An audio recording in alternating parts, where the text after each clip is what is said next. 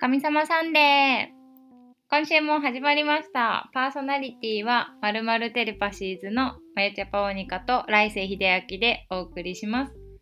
この番組はめぐちゃんの提供でお送りします。めぐちゃんありがとうございます。はい、というわけで、なんと1ヶ月ぶりの神様サンデー始まりました。えっと、全国の待ち焦がれてくれていたリスナーの皆さんお待たせいたしました。久しぶり。みんなどんな夏休みを過ごしてますか？というわけでね、えっと、ちょっと休もうかなって思ったら、気づいたら1ヶ月ぐらい休んじゃってた我々まるまるテレパシーズなんですが、もういい加減やるぞという思い越しを上げまして、えっと、今日から新学期、なんと第50回目ということで、いや、マジすごいよね。50回もよくやったよね。なんか、目指せ100回みたいな感じなのかしら。ちょっと、自分たちのペースで面白く続けていけたらいいなと思っております。で、お休みしてた間にね、私は33歳になりました。イエーイ8月16日が誕生日だったんですけど、あの皆さんからお祝いのメッセージやら、プレゼントやら、いろいろもらって本当にありがとうございます。なんか、毎年、いろんな人がお祝いしてくれて、すごいよね。もう本当にみんなのおかげで生きてるなと思っております。ほんでね、なんか今年本当に誕生日の時にめっちゃ思ったんだけど毎年本当にあのーいろんな形でね誕生日を迎えてるんだけど結構違うわけ毎年。で気づいたらあの自分もさどんどん変わってってるわけじゃない？当たり前だけどもう毎春毎春自分が新しくなってるからさ毎春変わっていってちょっとずつちょっとずつ出会う人も変わっていって更新されていってなんかなんつうんだろうな。本当に今いる人は今この瞬間なんかの縁でなんか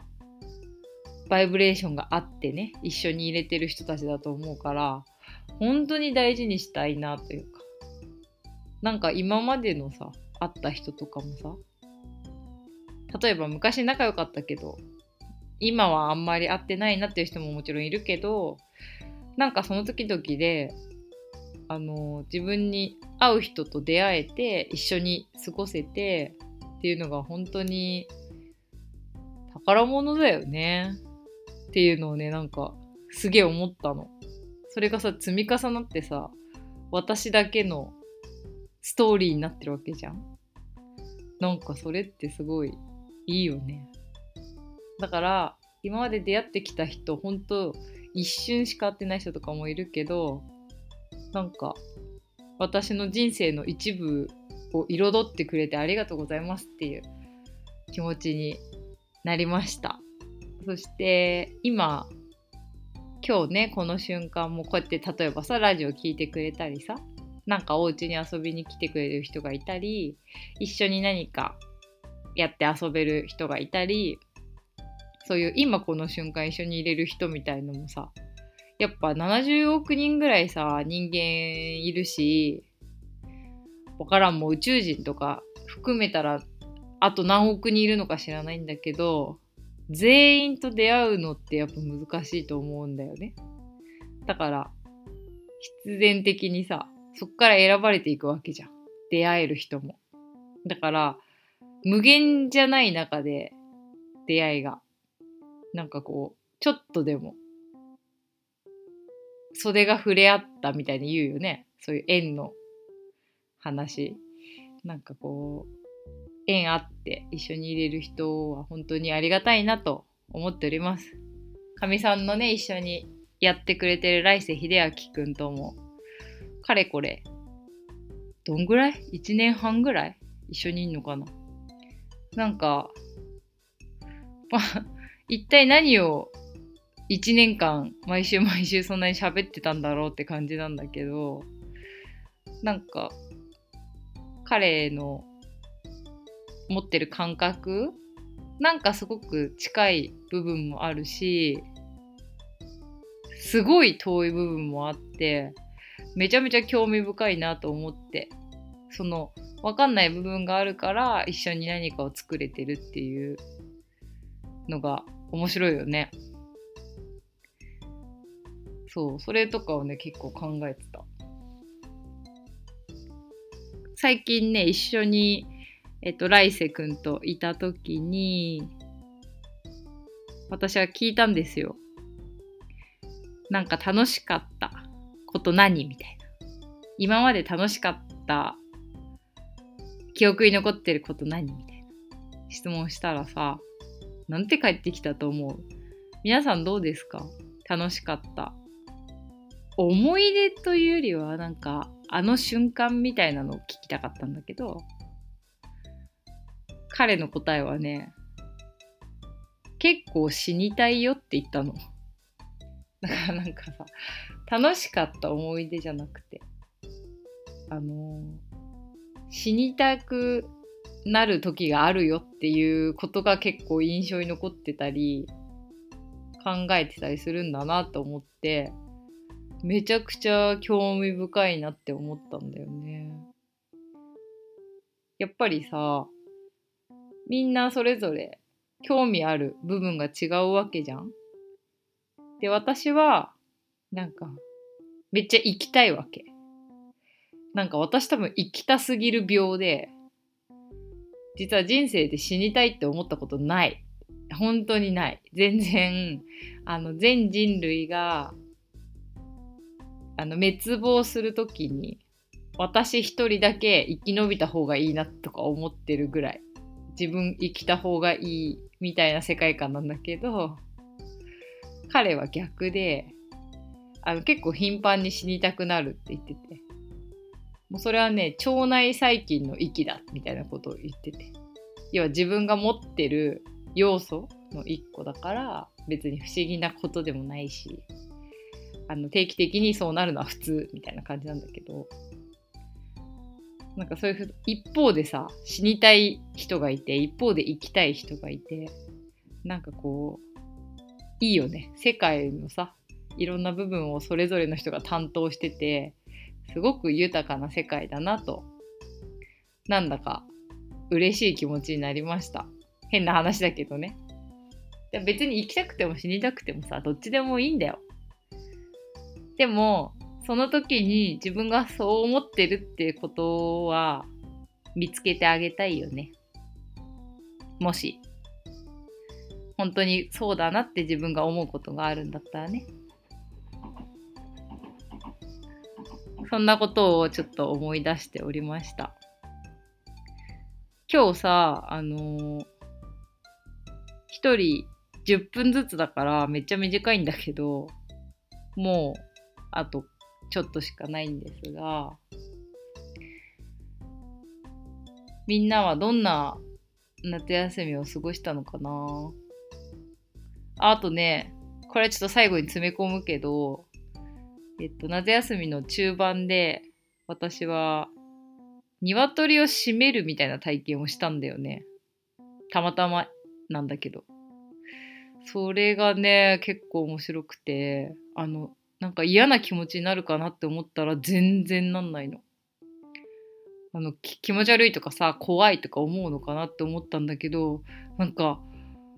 自分の中のなんかこう野生がうわって咲なんかこうやってきたというかや野生がこう開花したみたいな感じになっちゃってすごいテンションが上がってあの鳥さんをささばいたんだけど皮をさ剥ぐ時にさそれまではさ鳥さんなの。鶏さんなんだけど皮を剥いだらお肉に変わるからなんか変身する瞬間を見ちゃったみたいな感じですげえおも面白かったっていうか興味深いっていうか世界の秘密を知ってしまったみたいな。なんかミッキーのあの、ね、着ぐるみを剥がしてしまったみたいななんかそういう気持ちになって可愛いなーって思って鶏小屋を見てたんだけどもうちょっとあの命のなんだろうやばさというかなんか命の目の前に迫ってくる感じ？リアルさみたいなのを体感しちゃってでその鶏の、ね、絵を描くんだけど絵が変わりそうですげえ面白いこう自分が楽しみだなっていう今そんな感じになってます。どんな絵になるんだろうね。なんかみんなにも見せれると思うのでちょっと夏休み中は絵をね描いたりすごい描いてる時期とマジ描いてない時期とあったんだけど私はここ2年ぐらい多分自分の中でちょっとこうレベルアップしないと絵がおもろくなくなっちゃうなっていうのがあってなんかこう新しいことをやってみたりとかもう描きたくないとか描かなかったりとかいろんなトライをしたしてたんだけど最近またいい感じに絵が描けるようになってきたので乗ってる時にねどんどん描いていこうかなと。なんかそんな風に思ってるから。33歳は絵もいっぱい描く年にしようと思ってます。はいというわけでじゃあお時間なので後半は来世秀明くんにバトンタッチして来世くんの話をみんなで聞きましょう。じゃあ来世くんお願いします。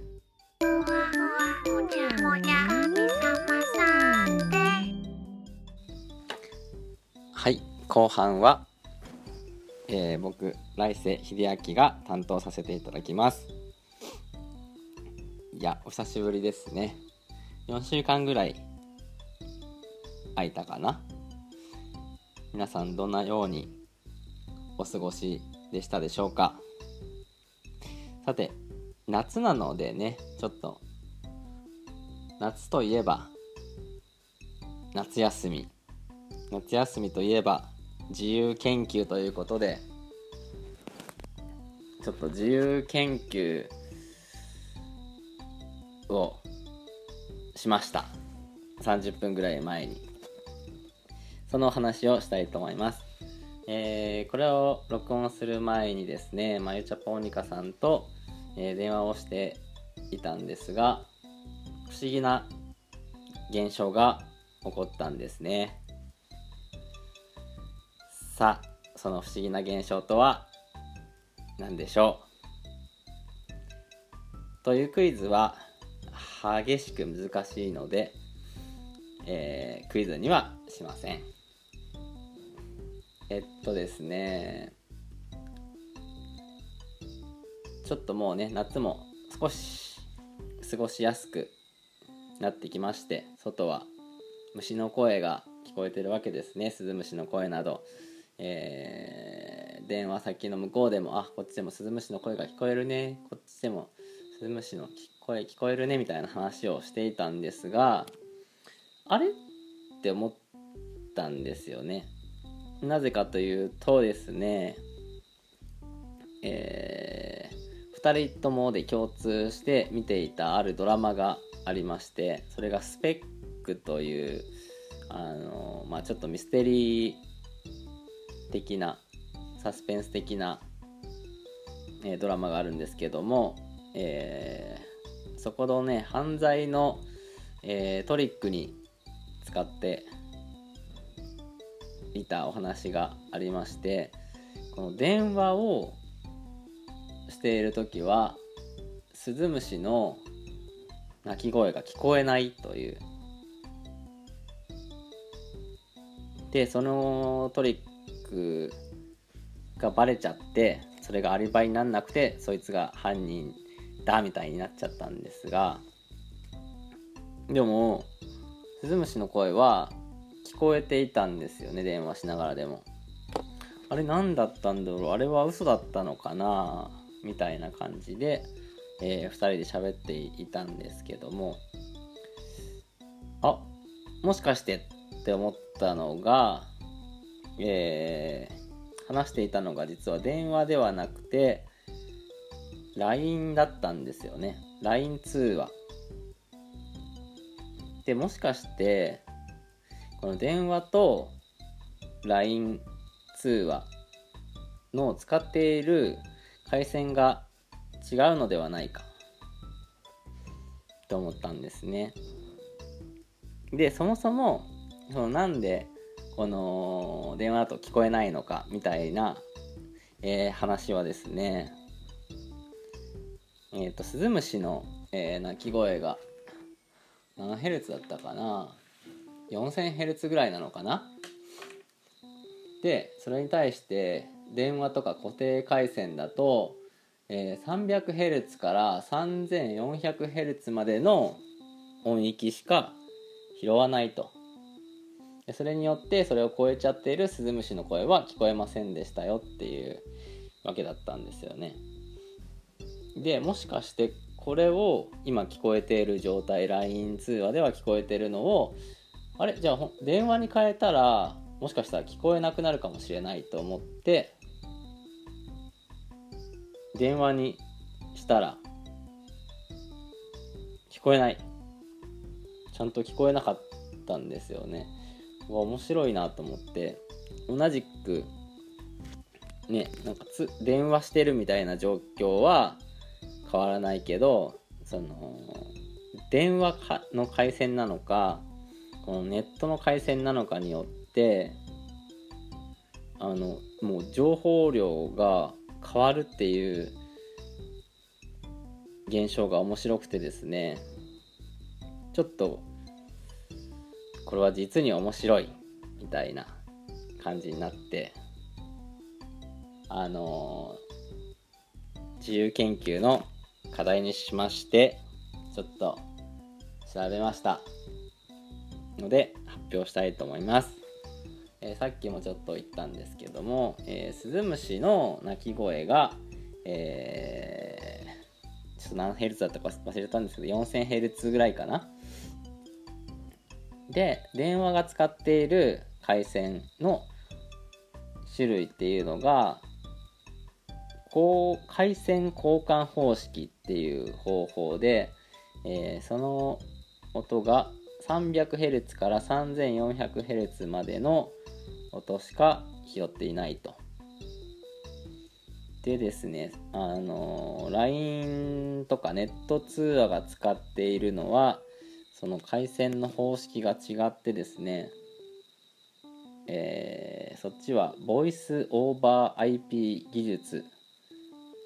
ちょっと横文字でちょっとよくわかんなくなっちゃっているんですがそういう技術をどうやら使っているらしくてこの回線がですねなかなか優秀で拾える音が 50Hz から 7000Hz の音までが拾えると。電話だと300から3400ネット通話だと50から7000というねすごい優秀。なんかこれがすごく面白いなと思って2人で喋っていて。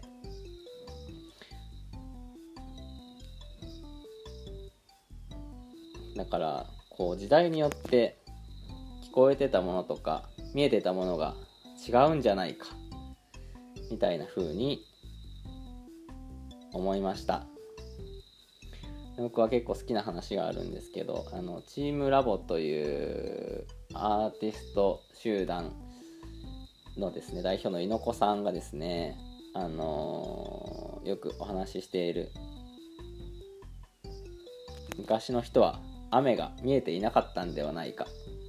みたいな話は結構好きなんですね。その話をすると結構長いので、えー、の猪子パリ雨とね検索すると出てくると思うので気になった人はね、うん、ぜひ調べてみてください。なのであのーその「スペック」っていうドラマは何年前だったのだろう。でももうネット通話みたいなものはあるような気がしているけど。あのー同じトリックはねあのー使えないかもしれないし逆にあのーこのねヘルツを利用した、え完全犯罪ができるかもしれないので完全犯罪したい人はぜひ使ってみてください。